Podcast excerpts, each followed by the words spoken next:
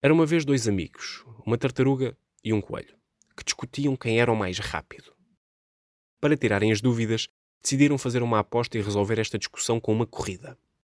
Concordaram com a rota e começaram a corrida. O coelho tomou desde logo a dianteira e correu bem depressa durante a primeira parte do percurso. Olhando para trás, percebeu que estava muito à frente da tartaruga. Já cansado, pensou que aquela seria uma excelente oportunidade para relaxar um pouco encostou-se debaixo de uma árvore, aproveitando a sua sombra, e adormeceu. A tartaruga ultrapassou-o sem ele dar conta e terminou a corrida em primeiro. O coelho, mais tarde, quando chegou à meta, concluiu que o seu excesso de confiança o tinha traído. Aborrecido, desafiou a tartaruga para uma desforra.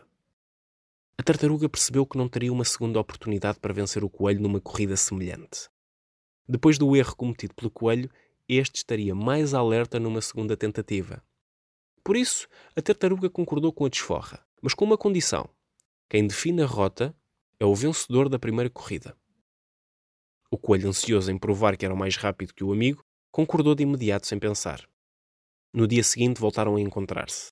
O coelho estava só focado em manter o seu compromisso, ser rápido e consistente até à meta.